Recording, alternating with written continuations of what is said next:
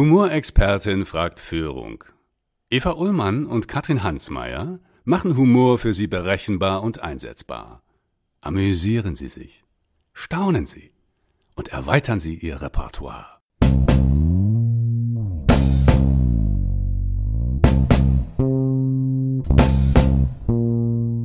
Piraten haben das Prinzip Augenhöhe in einer Zeit, in der es Augenhöhe wirklich nicht gab, mhm. perfektioniert. Und das, was Führungskräfte machen können, ist Emotionalität zulassen und auch zeigen und in allen Facetten zeigen. Wenn wir gemeinsam lachen können, dann sind in dem Moment meistens sowas wie Angst und mhm. Wut, die sehr ungünstige Emotionen sind, sowieso im Leben, aber besonders natürlich in der Zusammenarbeit, im Arbeitskontext, die sind dann in dem Moment schon mal nicht da, wenn es guter Humor ist.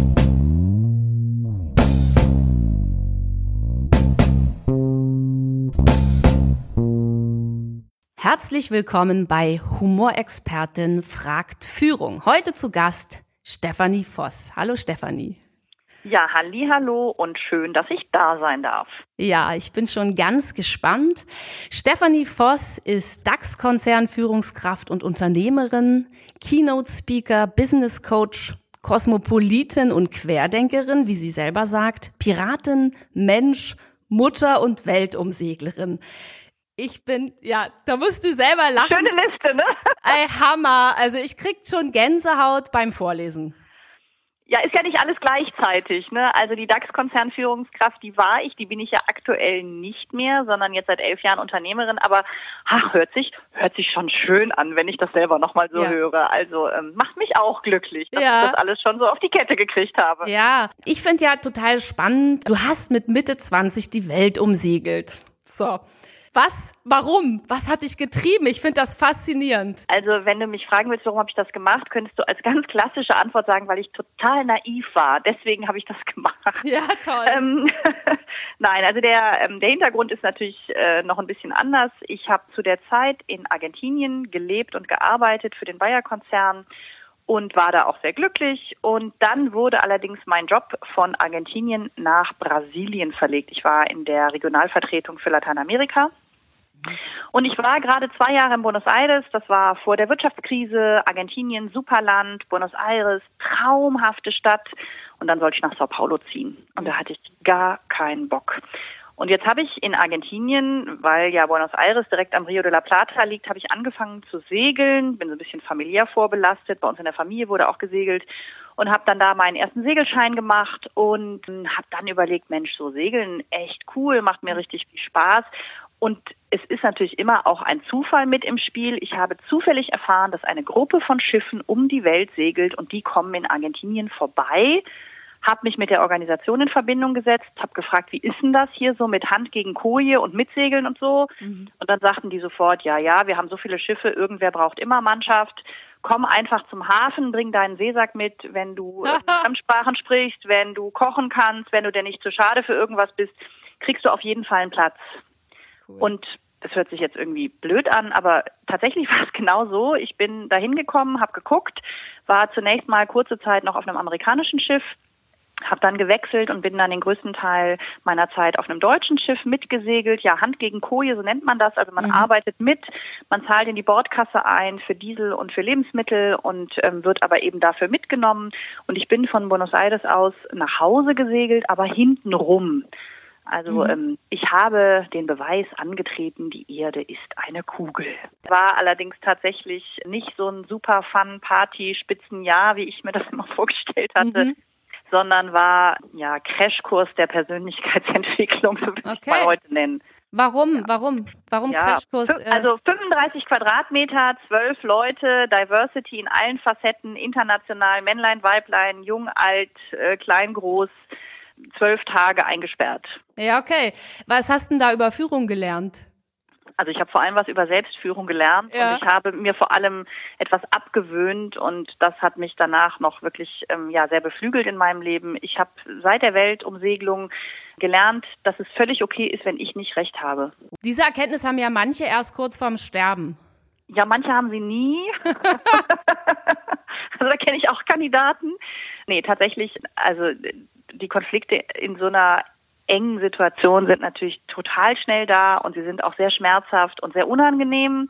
Mhm. Und du wirst einfach durch diese beengten Verhältnisse sehr schnell gezwungen, in die Selbstreflexion zu gehen. Und tatsächlich ist das natürlich rückblickend betrachtet ein Riesenvorteil, Damals war das nicht schön. Ja, also ich ja. habe Tagebuch geschrieben, ich war frustriert, ich war sauer, ich habe überlegt, die Reise abzubrechen, alles Mögliche. Die ersten Wochen waren wirklich nicht lustig und im Nachhinein bin ich natürlich total dankbar, mhm. dass ich mir das angetan habe und das auch durchgezogen habe. Ich finde den Punkt spannend, dass du sagst, die wichtigste Erkenntnis war im Grunde, dass ich nicht immer recht habe. Ist das für eine Führungskraft auch ein wichtiger Führungsgrundsatz? Also Recht haben wollen ist auf jeden Fall ein Riesenproblem, vor allem bei Führungskräften. Und leider gibt es ja viel zu viele, die genau dieses Problem haben. Es gibt ja auch ein schönes Buch dazu, ne? The Ego is the Enemy. Mhm. Also ähm, ein zu großes Ego und ein zu großes Ich, ich muss mich durchsetzen, ich muss entscheiden, ich kenne die Wahrheit, ist in allen Beziehungen und überall schwierig, weil die Welt nun mal sehr, sehr vielfältig ist und Menschen mhm. einfach unterschiedliche Sichten auf die Welt haben. Und wenn ich das als Führungskraft verinnerliche, so eine Haltung, und ganz ehrlich, eine Führungsaufgabe macht es mir ja leicht, das zu verinnerlichen, weil ich ja häufig auch in einer Machtposition bin, dann habe ich auf jeden Fall zumindest langfristig ein Problem. Auf jeden Fall. Und nimmst du da Unterschiede bei Frauen und Männern wahr, was dieses Ego oder auch das Recht haben wollen, sich, sich durchsetzen wollen? Nimmst du da Unterschiede wahr? Also es ist natürlich sehr, sehr pauschalisiert und ich könnte dir jetzt äh, nicht sofort äh, die 18 wissenschaftlichen Studien zitieren. Tendenziell würde ich sagen, Männer haben ein größeres Ego-Thema als Frauen. Meine sehr pauschale Beobachtung letztendlich, ne, das ist jetzt natürlich auch wieder sehr pauschal formuliert, aber guck dir an, was jetzt gerade in der Weltpolitik passiert. Man kann Angela Merkel viel vorwerfen, aber dass sie sozusagen aus gekränktem Ego heraus pampig reagiert, zurückschießt, mhm. dass sie zickig wird, dass sie, ich sag mal, wenn sie beleidigt wird, zurückbeleidigt, das ist ihr nach meinem Wissen noch nicht passiert. Ja. Und wir haben jetzt gerade vor ein paar Tagen die Situation gehabt mit äh, Friedrich Merz und dem verschobenen Parteitag. Und da siehst du genau, da hatte er sich wahrscheinlich einen Moment nicht unter Kontrolle oder war schlecht beraten. Er hat ja ziemlich angefressen reagiert auf die mhm. Verschiebung mhm. des Parteitages. Und das ist natürlich eine Reaktion aus verletztem Ego heraus. Ne? Ich will das, ich, ähm, ich weiß jetzt, dass das richtig ist, wir müssen das jetzt im Dezember machen, rums, bums. Und dann ist es aber anders gelaufen. Sein Ego ist verletzt worden. Das kann ich auch nachvollziehen. Da bin ich ihm mhm. auch gar nicht böse. Aber die Reaktion war eben ego gesteuert. Mhm. Und ego-gesteuerte Reaktionen, vor allem aus einem verletzten Ego heraus, sind immer ungünstig. Jetzt würde mich genau an dem Punkt mal interessieren, du warst ja lange selber Führungskraft und hast in großen Konzernen gearbeitet und auch andere Führungskräfte beobachtet. Und jetzt coachst du ja auch Führungskräfte. Was hat denn Humor in diesem Moment, wo ich mein Ego so ernst nehme? Wo kann mir denn der Humor helfen in meiner, in, in meinem Führungsstil?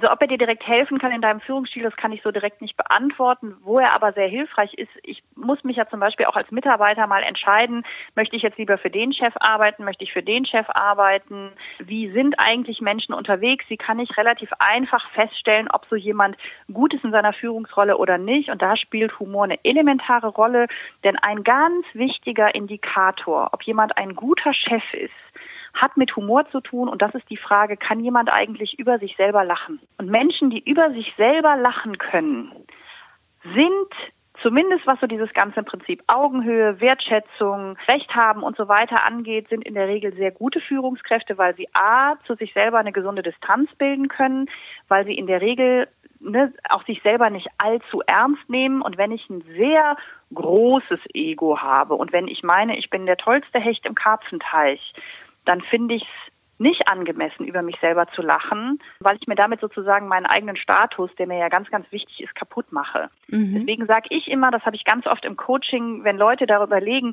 ja, was ist das für ein Mensch, wie kann ich den einschätzen, dann ist ganz häufig eine Frage, die ich stelle, kann dieser jemand über sich selber gut lachen? Auf eine, ja. auf eine nette Art und Weise. Wenn die mhm. sagen, ja, das kann der oder das kann die, dann ist es ein Indikator dafür, dass es einfach sein wird, mit der Person zusammenzuarbeiten. Total schöner Hinweis, ja. Du hast gerade schon den Status angesprochen. Also ich beobachte in Unternehmen, je höher der Status, umso weniger Humor wird gemacht oder, oder besser gesagt umso weniger liebevoller Humor. Also wird eher Humor auf Kosten von anderen gemacht, aber dieses über mich selber lachen oder auch über die Witze von anderen lachen, ja, wo ich ja auch anderen Status schenke, wird immer weniger. Und ich erlebe das auch bei Führungskräften, diese Sorge, dass Humor meiner Kompetenz schadet. Und mhm. wie erlebst du das jetzt auch in deinen Coachings? Ist, ist das Thema für die Leute diese Lässigkeit, Gelassenheit? Es wird ja oft auch mit Humor gleichgesetzt. Also sagen wir so, da wo Menschen in der Lage sind, anderen auf Augenhöhe zu begegnen, ist Humor da. Mhm. So würde ich das sagen. Und da, wo Augenhöhe sowieso schon nicht gegeben ist, also wo sowieso schon Status eine Rolle spielt und auch ausgespielt wird, also auch auf eine nicht Entscheidungshierarchie-Ebene ausgespielt wird, sondern auf so einer zwischenmenschlichen Ebene ausgespielt wird, also jetzt auf eine fiese Art und Weise. Das ist natürlich eben der Moment, wo der Humor dann sagen wir mal, nicht mehr lustig ist, sondern verletzend ist. Und genau das passiert, was du eben beschrieben hast. Ja, ich lache über die Witze von jemandem, nicht weil ich sie witzig finde, sondern einfach, weil ich dem irgendwie, naja, ganz böse mhm. formuliert, irgendwie ne, in den Arsch kriechen will. Da, wo Augenhöhe da ist, hat mhm. Humor meistens einen guten Platz und eine gute Rolle und eine verbindende Rolle. Es ist ja auch was, das Vertrauen schafft und gemeinsam lachen können, hat einfach für mich einen ganz, ganz großen Vorteil im Unternehmen. Wenn wir gemeinsam lachen können, dann sind in dem Moment meistens sowas wie Angst und mhm. Wut, die sehr ungünstige Emotionen sind, sowieso im Leben, aber besonders natürlich in der Zusammenarbeit, im Arbeitskontext, die sind dann in dem Moment schon mal nicht da, wenn es guter Humor ist. Natürlich da, wo Augenhöhe nicht da ist, wo Humor verletzend ist, ja, da zeigt sich einfach dann auch sehr häufig schlechte Führung. Warum ist das, je höher ich im Unternehmen komme, so ein Problem? Naja, weil eine Obersticht unter ist nun mal das Gesetz ja. in Organisationen und Humor kann eben, ohne dass ich es beabsichtige, ganz nett gemeint sein, aber ganz falsch ankommen. Naja, und wenn sich dann eben jemand erstmal getroffen fühlt oder in seinem Ego verletzt fühlt oder ich irgendeinen wunden Punkt getroffen habe, der mir gar nicht bewusst ist, mhm. dann ist so eine kaputte Beziehung oder dass jemand sauer auf mich ist, das ist womöglich ein Karrierekiller. Genau. Und deswegen sind Leute natürlich sehr vorsichtig mit dem, was sie an Humor rauslassen. Aber, wie du sagst, wenn ich also erstmal die Augenhöhe herstelle, die Wertschätzung, dann darf ich den Humor draufpacken oder er kommt halt dann auch von ganz alleine. Ja, dann darf ich mutig sein. Genau, dann darf ich mutig sein. Und diese dünne Linie, die ist natürlich, gerade wenn du jetzt von unten nach oben denkst, also ich bin Mitarbeiter und mir gegenüber sitzt mein Chef, dann ist diese Linie natürlich für mich mit viel mehr Risiko behaftet als in die andere Richtung, wenn ich der Chef bin und mein Mitarbeiter sitzt vor mir. Ich hatte gerade vor zwei Tagen ein Rhetoriktraining mit drei Führungskräften und da haben wir dieses Thema ausführlich diskutiert. Der eine ist einfach von Natur aus sehr sarkastisch mit seinem Humor. Das war mhm an dem Tag super witzig. Wir hatten einen tollen Tag zusammen, aber der hat genau dieses Problem, nämlich, dass er eine Führungskraft hat, die diesen Sarkasmus nicht wirklich gut interpretieren kann und dem gelingt es total unabsichtlich immer wieder seinen Chef vor den Kopf zu stoßen, obwohl das total gut meint. Mhm. Aber dieser Humor kommt halt nicht so richtig an und letztendlich, das ist zwar furchtbar, aber ich rate dann in solchen Fällen, lass es raus, weil du dir selber natürlich in dem Moment viel mehr schadest, als dass du irgendwie durch den Humor was für eure Beziehung tun kannst. Oder wir würden natürlich sagen, als Humorexpertinnen, äh, trainiere nicht den abwertenden, sarkastischen Humor, sondern mach liebevollen Humor. Und ja. da braucht es aber eben ein bisschen Übung und auch Reflexion. Und ja. Das ja. ist manchen dann wieder viel zu anstrengend. Ja. Naja, und liebevoller Humor unter Männern, ne, ist dann auch wieder, also ist natürlich noch viel, viel, viel schwieriger, als wenn jetzt zwei Frauen sich liebevoll, humorvoll so? begegnen wollen. Naja, die haben dann da auch noch andere Themen, die da reinkommen. Ja, ist ja interessant. Welche denn? Naja, ich glaube, dass unter Männern, wenn es zu wertschätzend oder ne, schleimig, sage ich jetzt mal, wird, ähm, ja. dass das schnell in eine falsche Richtung interpretiert werden kann. Das ist unter Frauen okay. sicherlich viel, viel, viel einfacher. Und da kommen wir wieder zu dem Ausgangspunkt. Mhm. Ich glaube auch, weil bei den Frauen eben insgesamt weniger Ego im Spiel ist. Spannend, finde ich total spannend. Ja, also die Beobachtung, dass es vielleicht auch eine Scheu dafür gibt, zu nett, zu wertschätzend zu sein, weil ich so eine gewisse Männlichkeit oder so, so, so, so Durchsetzungskraft damit verbunden wird, dass ich eben nicht zu nett bin. Ja, als Mann bin ich eben auch ein Kerl und ich ja. bin auch stark und ich bin auch souverän und jemand anderem zu nett oder zu humorvoll oder zu liebevoll auch noch zu begegnen, ja. das ist ja erstmal so eine, ey, was bist denn du für ein Weichei? Und ja. ähm, ne, da ist natürlich alles logisch, nicht richtig, aber aus der aus der Situation heraus kann ich schon nachvollziehen, dass Menschen sich damit schwer tun. Also ich würde es ja einfach virtuos nennen. Ja, Schöner Begriff. Ne? Genau. Also ja? wenn, wenn ich, ich trainiere ja auch äh, Chefärzte zum Beispiel, da komme ich genau an den Punkt, die sind viel im Hochstatus unterwegs, dann trainiere ich mit denen mal, wie sie es schaffen. Sag ich, verrate ihnen ein Geheimnis, wir Frauen können das schon, wenn wir zum Beispiel in die Werkstatt gehen und unser Auto schnell repariert haben wollen, dann können wir ganz schnell in den Tiefstatus, dreimal mit den Augen klimpern, dann ist das Ding geritzt und dann gehen wir wieder raus und gehen in den Hochstatus. Also wir wissen, wir kommen aus diesem Tiefstatus wieder raus, wir setzen ihn gezielt ein und macht den so Lust da drauf. Und es ist wirklich so ein magischer Moment, Moment, wenn so ein Chefarzt dann wirklich mal schafft, in diesen Tiefstatus mit Augenklimpern zu gehen und dann wieder in den Hochstatus geht und merkt, er hat eine Wirkung, ja. Er genau. kann damit entspannen, er kommt viel schneller zum Ziel. Finde ich, finde ich super die Idee, greife ich total gerne auf und die, ne, noch als Ergänzung dazu, warum ist das im Unternehmen vielleicht auch wirklich schwierig? das ist aber beim Chefarzt vielleicht auch ähnlich. Ne? Viele Leute definieren sich halt auch sehr über ihren Status und mhm. die Idee, diesen Status freiwillig abzulegen, mhm. die ist natürlich im ersten Moment vielleicht erstmal auch total absurd. Das ist total absurd. Ich, ich rate auch immer dagegen. Es könnte auch sein, dass sie ihre Kompetenz vollkommen verlieren dadurch. Ist auch einfach sehr gefährlich. Ja, auf jeden Fall. Du sagst ja auch, plädierst für ein neues Verständnis von Führung oder auch für eine ganz neue Führungskultur und sagst, die, die, diese auto, autoritären Leadership-Persönlichkeiten, die sind komplett vorbei und es wird von uns als Führungskraft maximale Agilität verlangt, Flexibilität und den produktiven Umgang mit Komplexität das sind ja ganz viele Instrumente für sinnvoll. Für mich ist tatsächlich auch Humor eins. Im Humor denke ich halt um und bin sehr flexibel. Also allein dieses Statusspiel. Ich verharre nicht in einem Zustand, in einer Denkweise, sondern ich denke um. Und du, du hast gerade so schön benannt, dass du sagst, wenn man im Unternehmen miteinander lachen kann, ist Angst und Sorge weg. Ja, Wut auch vor allem. Ne? Also Wut. Angst, mhm. Wut und Aggression ist zumindest bei den allermeisten Formen von gemeinsamen Lachen hat in dem Moment keinen Platz. Und ja. Angst oder Wut und Aggression ist natürlich das, was einfach total schnell total viel kaputt ja. macht. Und das kriege ich halt zumindest zeitweise mal durch Humor so ein Stück weit aus der Tür gedrängt. Und wenn wir uns jetzt diese momentanen Zeiten angucken, wo es ein Hin und Her gibt mit neuen Bestimmungen, mit Ungewissheit, was kann ich denn als Führungskraft auch dafür tun, meine Leute in, in diese Leichtigkeit mitzunehmen? Also wie, wie, wie kannst du dir vorstellen, wie gelingt das? Also diese Ernsthaftigkeit der Situation und trotzdem diese Leichtigkeit mitzuvermitteln. Im Moment ist ja der Satz, eine Krise ist immer eine Chance, ist ja, der hat ja schon eine zynische ja. ähm, Konnotation. Ja. Ne? Insofern, ich glaube, im Moment, jetzt zumindest auf die Corona-Situation äh, geguckt, ist Leichtigkeit schwierig zu erreichen, aber zumindest so eine ähm, so eine gute Funktionsfähigkeit zu erhalten. Mhm. Also Leichtigkeit, wir sind mittlerweile schon so dünnhäutig geworden. Das mhm. ist, glaube ich, gerade, also es wäre schön, wenn uns das gelänge, fände ich super. Ich für mich selber kann sagen, Leichtigkeit geht momentan ganz schön ab. Mhm. Und mein Ziel ist momentan eher zu sagen, also ich finde immer wieder diese Momente, wo ich mich an Dingen erfreuen kann. Dass ich jetzt mit Leichtigkeit durch Leben gehe, kann ich jetzt gerade nicht unbedingt sagen, aber zumindest bleibe ich doch in meinem, ähm, sagen wir mal, in meiner, in meiner konstruktiven Grundhaltung. Ja, du genau. hast genau. gepostet, ich habe das nämlich gesehen, dass du dir äh, gelbe Rosen gekauft genau. hast und dann ein Bild und darunter hast du geschrieben, warum habe ich das gemacht? Gerade um mich jetzt in dieser äh, genau. schweren Zeit daran zu erinnern, was kann ich für, kann mich, ich für mich tun? tun? Ja. Genau.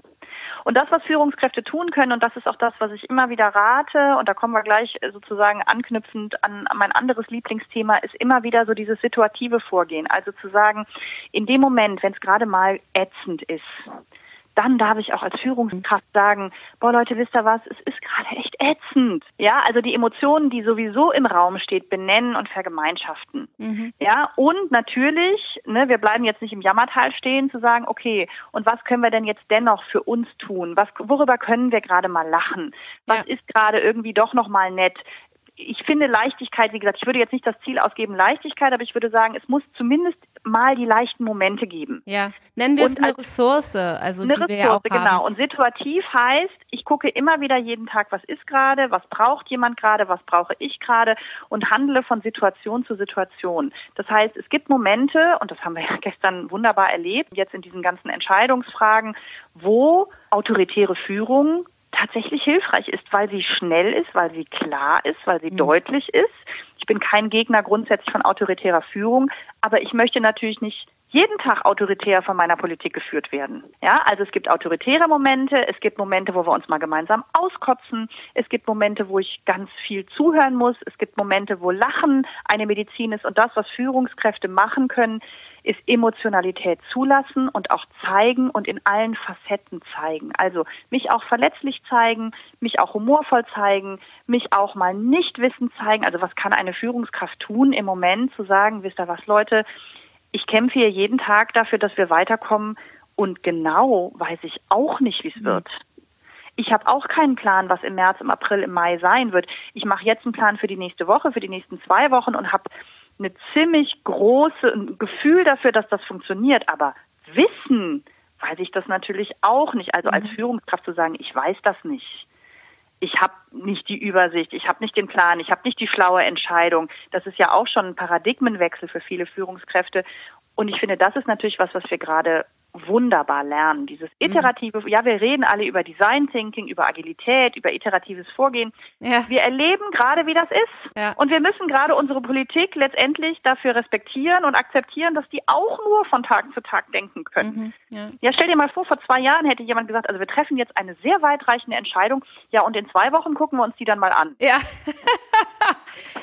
Das ist mega. Eigentlich, eigentlich ist es Wahnsinn. Ja, also bei allem ja. Schmerz, aber wenn man es dann mal schafft, in diese Vogelperspektive zu kommen, was sich alles bewegt und wie unsere Gehirne gerade rattern, ist es Wahnsinn. Es ist Wahnsinn und es ist eben genau, also wir erleben gerade alle, wie es ist, mit, sagen wir mal, nicht verlässlichen und nicht durch exerzierten Informationen und keinen sagen wir mal, ganz eindeutig zuordnenbaren ne, Trigger-Auswirkungsmechanismen, wie es ist, damit zu arbeiten. Eine super spannende Lernerfahrung, die wir alle machen können zum Thema Führung, zum Thema Agilität, zum Thema iteratives Vorgehen und natürlich, und das ist das Besondere, und kommt der Humor wieder rein, dieses Wechselbad von Emotionen, ja. durch das wir alle durchlaufen, ja. das ist natürlich gerade auch wirklich, ich finde es nicht gerade immer ne, nur einfach, aber es ist natürlich total lehrreich. Was postete unser wunderbarer Kollege Holger Müller,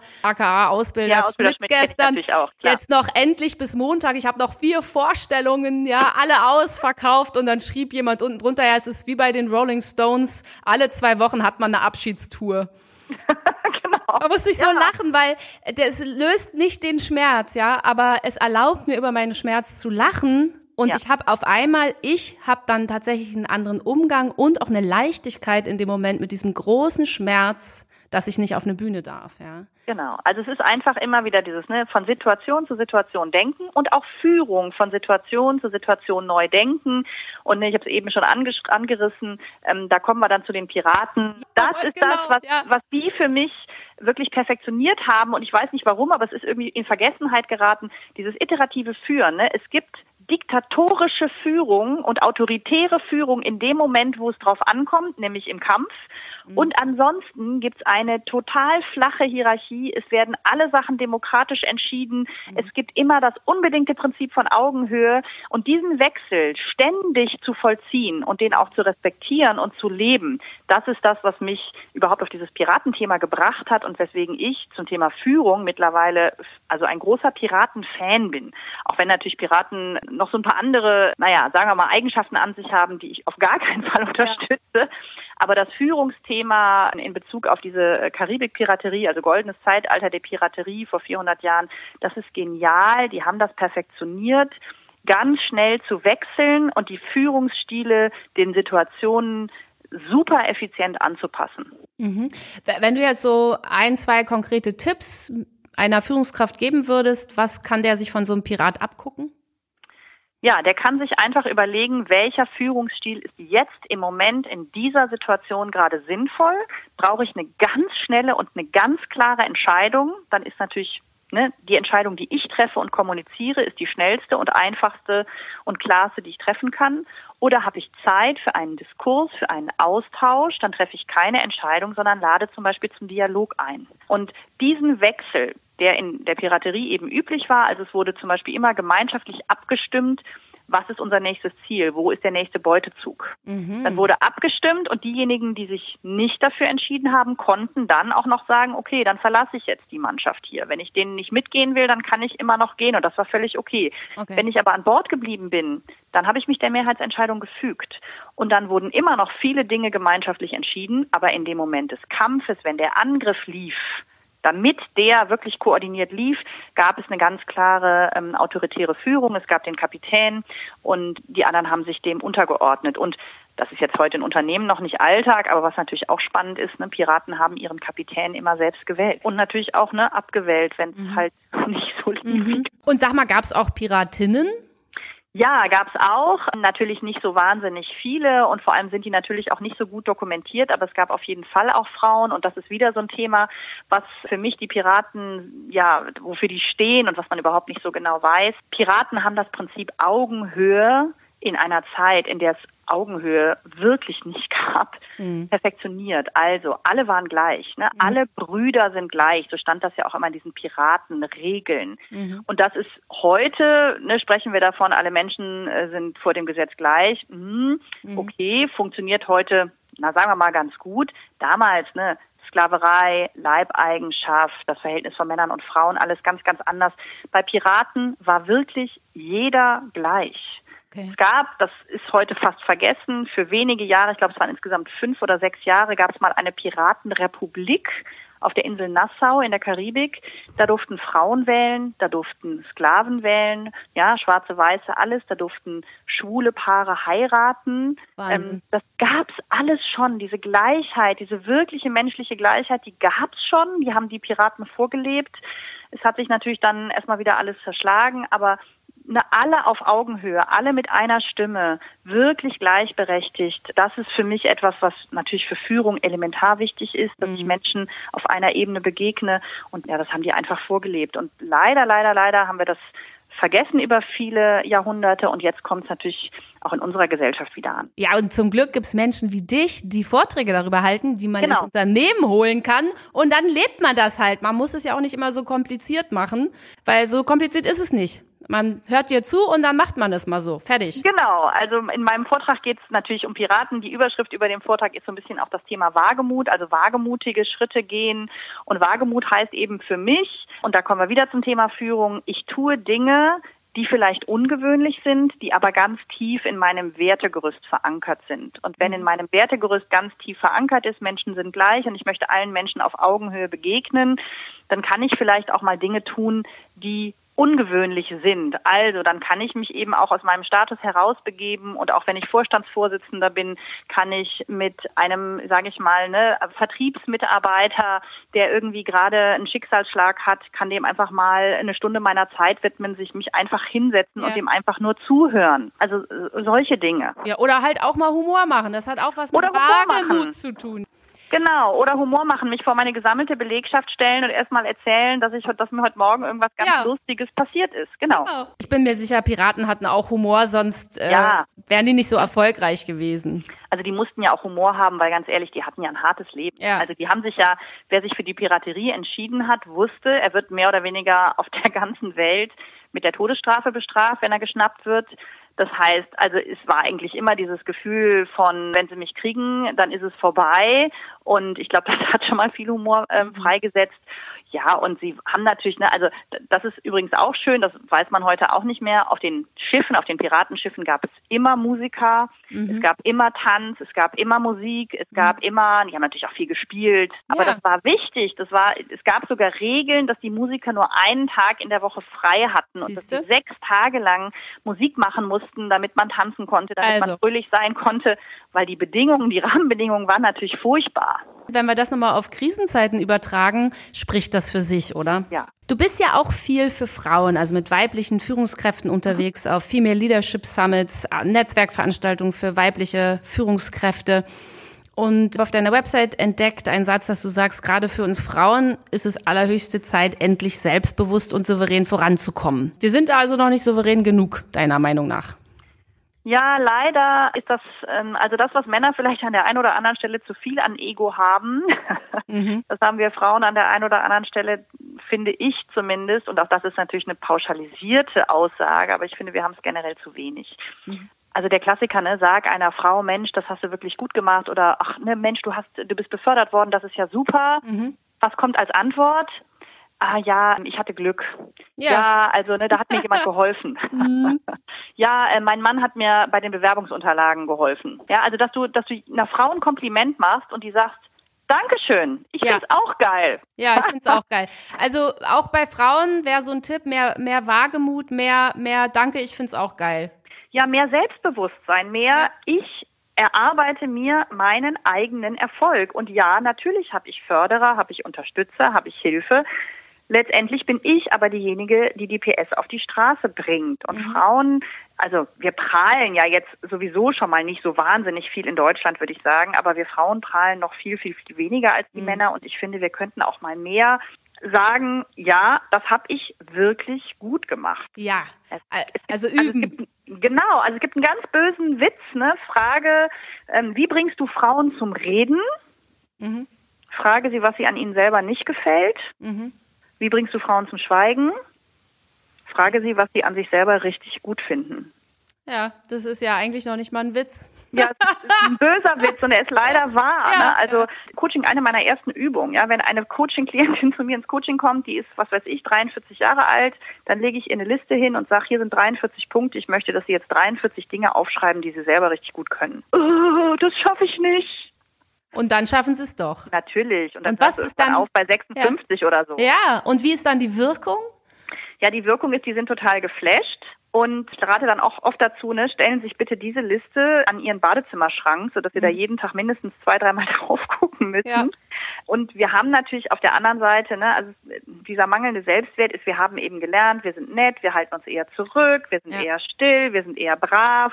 Das passt natürlich nicht in, ja, natürlich habe ich das richtig und gut gemacht, natürlich darf ich eine eigene Meinung haben, natürlich darf ich auch unbequeme Dinge äußern. Das passt nicht in das Frauenbild, was wir leider gesellschaftlich immer noch haben. Und mhm. da sind natürlich die Piraten wunderbar, weil Piraten haben sich einen Dreck darum geschert, ja. was andere Leute denken. Ja, bitte. Und haben einfach ihr Ding gemacht. Ja, also Frauen noch mal viel mehr diesen Vortrag angucken. Ja, seid und Piratinnen. mehr seid Piratinnen, finde ich super. Genau.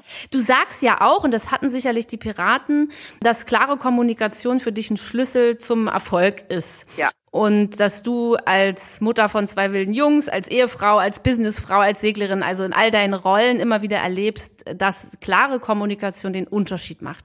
Hast du mal ein Beispiel für mich, ein Beispiel für klare Kommunikation und eins für unklare? Der Klassiker in der, ähm, in der klaren Kommunikation ist das beherzt ausgesprochene Nein. Also der Klassiker in der klaren Kommunikation ist das wunderbare Wörtchen Nein. Klare Kommunikation heißt, du fragst mich irgendwas, bittest mich um einen Gefallen und ich sage dir auf eine sehr klare Art und Weise Nein. Ich muss dich ja nicht vor den Kopf stoßen, ja, ich muss ja nicht direkt sagen Nein. Ich mhm. kann ja auch sagen, Mensch, Katrin, ich freue mich, dass du mich fragst und nein, mit der Sache kann ich dir jetzt nicht helfen. Du kannst mich gerne an anderer Stelle bei einer anderen Sache wieder fragen. Und damit habe ich dir ganz klar und deutlich Nein gesagt. Ich habe mich nicht gerechtfertigt und habe dir aber gesagt, ich bin grundsätzlich offen was tun wir? Du fragst mich irgendwas und ich sage, also ja, hm, also muss ich jetzt nochmal, ähm, ähm, also ich, ähm, naja, also vielleicht, aber ich, äh, mhm. da, darf ich da noch, darf ich da vielleicht nochmal drüber nachdenken? Und eigentlich merken wir schon im Bauch, es ist ein Nein, ne? Es ist ein Nein. Mhm. Und der erste Schritt, weil mir das natürlich manchmal schwerfällt, direkt Nein zu sagen, der erste Schritt, den ich immer rate, ist zu sagen, ich danke dir für die Frage ich möchte bitte einen Tag darüber nachdenken und du bekommst morgen von mir eine Antwort. Und das kann ich ja als Standardsätzchen letztendlich auswendig lernen. Mhm. Und dann kann ich mir das Nein für den nächsten Tag ein bisschen ausführlicher zurechtlegen und muss das nicht so spontan aus dem Bauch raushauen, was natürlich vielen Leuten wirklich schwer fällt. Ja, und was ich auch raushöre, also gerade wenn wir auch nochmal Frauen und Männer wo ich das Gefühl habe, Männer sind oft viel klarer in ihrem, die merken, das ist ein Nein und dann sagen die das. Wir Frauen eiern da öfter mehr rum und da auch wieder den, ja, sich auch auf sein Bauchgefühl zu verlassen. Ja, hat natürlich auch wieder was mit Selbstwert zu tun. Ne? Also mhm. wenn ich selbstsicher bin, dann kann ich Nein sagen, weil mir ist zwar schon bewusst, dass dem anderen das nicht gefallen wird, aber ich kann gut damit leben. Ja. Wenn ich wenig Selbstbewusstsein habe, sage ich Nein, weiß, dass der andere mich danach weniger mag und habe damit ein großes Problem. Also wer sehr souverän ist und wer selbstsicher ist und wer weiß, ich bin gut und richtig und wertvoll so wie ich bin, der kann in ganz vielen Situationen viel eher Nein sagen, weil er nicht auf die Anerkennung des Gegenübers angewiesen ist.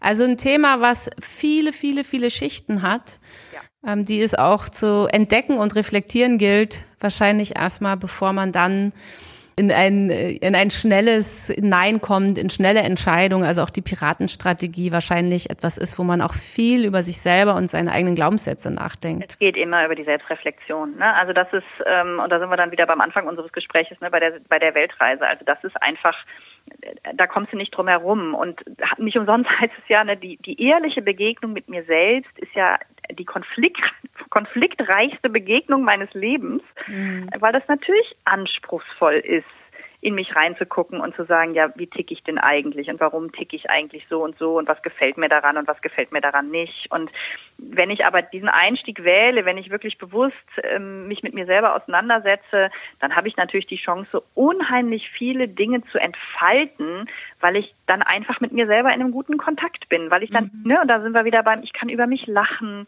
ich, ich weiß, dass ich ein wertvolles Wesen bin auf dieser Welt, dass ich meinen Eindruck hinterlasse und ja, kann in mir selber auch eine gewisse, also ich kann zu mir selber auf Distanz gehen. Mhm. Das sind natürlich alles Kompetenzen, die sind für Führungskräfte total wichtig. Also wer kann gut führen? Wer kommt in guten Kontakt mit anderen Menschen? Mhm. Ja, alle die, die mit sich selber in einem guten Kontakt mhm. sind. Ich höre bei dir auch so eine ganz starke Neugierde, also auch neugierig auf sich selber zu sein und nicht so einen Perfektionsanspruch zu haben, sondern zu sagen, ich, ich bin, wir alle sind unfertig und in einer permanenten Entwicklung und das ist schön. Den Satz würdest du bei mir auch auf einer Postkarte bekommen, so formuliere ich das gerne, dass ich sage, wir sind immer perfekt und wir sind niemals fertig. Also wir sind jetzt in dem Moment, du und ich, wir sind beide jetzt hier heute so, wie wir sind, wunderbar und perfekt. Und wir dürfen uns in fünf Minuten und heute Abend und morgen und die nächsten 20 Jahre weiterentwickeln. Seminare. Ich habe ja, ne, jetzt ist ja so Seminare ist ja jetzt gerade auch schwer, aber du hast äh, auch natürlich, du hast ein Online-Business-Coaching, was über acht Wochen geht. Ich habe mir die Referenzen angeguckt und bin total neugierig geworden. Also wenn ich Führungskraft wäre, würde ich sofort das buchen. Das findet man auf www.stephanie-voss.de, korrekt? Genau, das ist das Leader on My Ship Programm. Genau, das ist ein Programm, das gibt's als Online-Programm lustigerweise schon seit 2015. Also das ist gar nicht aus Corona heraus entstanden, sondern das ist ein ganz ja lange konzipiertes, durchdachtes und schon hundertfach durchgeführtes Programm. Und es geht natürlich um die Selbstreflexion. Allerdings nicht einfach so mit ein paar netten Fragen, sondern die Menschen, die das buchen und die das machen, kommen richtig ins Handeln, müssen richtig was tun. Es ist mega kreativ und es ist vor allem besonders für die Leute spannend, die sich selber als überhaupt nicht kreativ einschätzen. Stefanie, also ich bin ja jetzt schon so ein Fan von dir. Ich kann Stunden schön. mit dir weiter. Dir. Ach, ist das schön. Ja, jetzt können wir auch beide sagen, ja, genau. Und das ist, genau. darf man auch sein, ne? Weil wir genau. sind einfach geil. ja, und zu sagen, ja, also, ne, ne also ich sage das immer gerne, dass es das schon so lange gibt, das Programm, weil jeder so, ja, ja, jetzt machst du ja auch einen auf Online, wo ich sage, nein, Freunde, ich mache seit nee. 2015 auf Online ja. und ähm, bin da wirklich erfahren und bin da auch wirklich gut. Es ist nicht irgend so ein dahingerotztes, mal schnell, schnell in Corona zusammengezimmertes Ding, sondern das hat echt Hand und Fuß und ist seit vielen Jahren auch in einem iterativen Verbesserungsprozess und da bin ich auch stolz drauf. Und du bist ja, wie wir schon festgestellt haben, auch deiner Zeit voraus. Genau. Und ich muss dir auch ehrlich sagen, von dir, also kann ich mir auch überhaupt nicht vorstellen, dass du mit irgendwas dahingerotztem rausgehen würdest. Das entspricht sowas von gar nicht deinem Naturell. Da müsste ja jemand wahrscheinlich irgendwie die Knarre ran halt sagen, los, raus damit. Das, also, das wäre ja. Also ja, ich habe schon, ich, das ist sicherlich eine der Dinge, die mich ähm, auszeichnet, dass ich schon einen sehr hohen ähm, Qualitätsanspruch habe. Das stimmt und das freut mich, dass du das so wahrnimmst, weil das tatsächlich auch eines der Dinge ist, die mir wichtig sind, dass Menschen mich so wahrnehmen, dass ich eben nicht rausrotze, sondern dass ich mir tatsächlich viele Gedanken mache. Ich bin natürlich dennoch auch iterativ unterwegs. Also ich probiere mhm. Sachen aus und mhm. ich gebe natürlich auch schon von Anfang an viel Energie und, und viele Dinge rein. Und natürlich habe ich auch Erlebnisse, die nicht funktionieren. Wir sitzen hier in einem Podcast. Ich habe schon gepodcastet, ganz, ganz, ganz früh. Ja. Und es hat einfach keinen interessiert. Es war ja. mega viel Arbeit. Ich war zwischen 2010 und 2013 ähm, als Podcasterin unterwegs und dann habe ich nach drei Jahren gedacht, Mann, ey, ich sitze ja. hier immer ewige Vorbereitung, ja, Riesentechnik, dann alles noch im Kleiderschrank, damit der Sound mega optimal ist. Du saßt im Kleiderschrank? Ich saß im Kleiderschrank. Ah! Ich habe mir mein ganze Technik in den Kleiderschrank gepackt. Naja, weil du halt umgeben von Textilien einen ja. mega dichten Supersound hast. Ich stelle mir gerade vor, Stefanie Voss in ihrem Kleiderschrank, umgeben von Textilien. Sehr ja, schön. Ja, das ist aber, das ist zum Podcasten damals wirklich State of the Art gewesen. Ich hatte kein, keine Räumlichkeiten, um mir jetzt ein Audiostudio einzurichten. Also habe ich das im Kleiderschrank gemacht. Ja. Und dann habe ich so viel Arbeit da reingesteckt und dann hat es einfach irgendwie am Ende haben es dann irgendwie 60 Leute gehört oder irgendwie mal äh, ne, dann auch mal 120. Ja, ja. Ne, ähm, und dann siehst du ja aber auch, wie weit hören die und so. Und dann habe ich nach drei Jahren gesagt, so Freunde, das war jetzt alles total nett, jetzt höre ich wieder auf. Mhm. Ja, und ich war einfach drei, vier, fünf Jahre zu früh. Und so ist es. Also ein kleines Scheitergeheimnis von dir. Fällt dir noch eins ein? So ein, so ein schönes Scheitergeheimnis von Stefanie Voss? Ja, so ein schönes Scheitergeheimnis ist natürlich, also erstens, ne, wenn ich scheitere, Distanz dazu. Also nicht ich scheitere, sondern das Projekt scheitert. Ja. Also immer ne, die Distanz zu mir. Ich als Person bin völlig okay, auch wenn meine Idee gerade völlig kappes ist. Mhm. So ist die erste, der erste Tipp. Und der zweite Tipp ist natürlich immer, ne, was ist das Gute an dem Scheitern? Mhm. Also was habe ich jetzt gerade gelernt? Wenn diese Tür jetzt gerade zugeht, wofür ähm, habe ich dann wieder Kapazitäten frei? Wofür war es gut? Also mhm. und irgendwas findet sich immer. Und ich, ich verbiete mir nicht zu schimpfen. Das finde ich ne, so dieses, wir müssen immer positiv sein und es muss immer alles, ach ja, das finde ich total bescheuert. Ja. ja. da bin ich auch wieder Piratin. Ich sage auch mal, Mann, ja. darf auch mal frustriert sein und rumschimpfen und mich ärgern und und wenn ich das genug gemacht habe, und darüber gelacht habe, dass ja. ich mich jetzt so geärgert und geschimpft habe, dann gehe ich in das, okay, was war jetzt wichtig daran? Ich glaube, was, was ja, mich auszeichnet oder was Menschen auszeichnet, das beziehe ich jetzt gar nicht so sehr auf mich, die in der Selbstreflexion ziemlich weit sind. Ich komme sehr schnell aus den Tälern wieder raus. Mhm. Wobei das natürlich auch sehr auf die Täler ankommt. Ja, ich hatte natürlich auch schon ähm, Situationen, das ist nun mal so, wenn man irgendwie in der Mitte des Lebens angekommen ist, wo ich auch über Wochen und Monate aus dem Tal nicht rausgekommen bin. Wenn schwere Schicksalsschläge kommen und die kommen nun mal im Laufe des Lebens, dann brauche ich auch meine Zeit und übrigens auch externe Unterstützung, um da wieder rauszukommen. Und das mhm. finde ich ist vielleicht auch nochmal ein wichtiger Hinweis. Ich kann gut über mich lachen. Ich mache viel mit Humor. Ich mache viel mit meinen eigenen Coaching-Techniken. Und natürlich gibt es auch Situationen, wo ich auch da stehe und sage, so, und jetzt brauche ich Hilfe. Jetzt brauche ich jemanden anderes, weil ich einfach selber nicht mehr weiterkomme.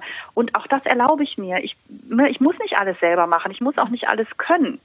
Und ich darf auch in meinem ureigenen Coaching-Thema irgendwo an einem Punkt sein, wo ich sage, nee, also jetzt, jetzt bin ich mit meinem Latein echt am Ende. Jetzt möchte mir bitte mal jemand anders die schlauen Fragen stellen, die ich sonst immer stelle. Ah, schön.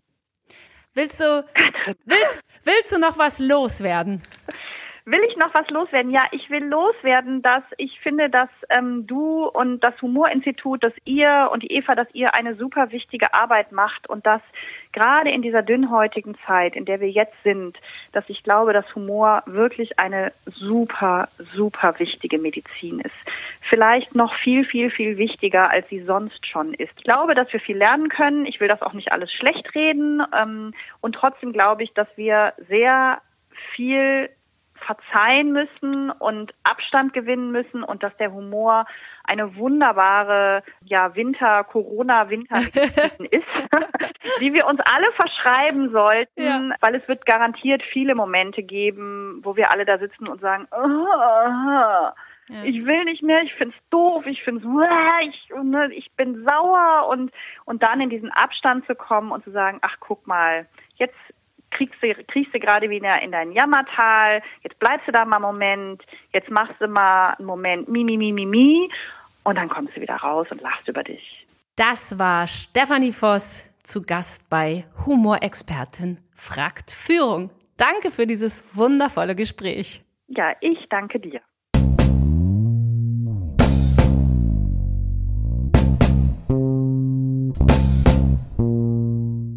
Humorexpertin fragt Führung. Eva Ullmann und Katrin Hansmeier machen Humor für Sie berechenbar und einsetzbar. Amüsieren Sie sich, staunen Sie und erweitern Sie Ihr Repertoire.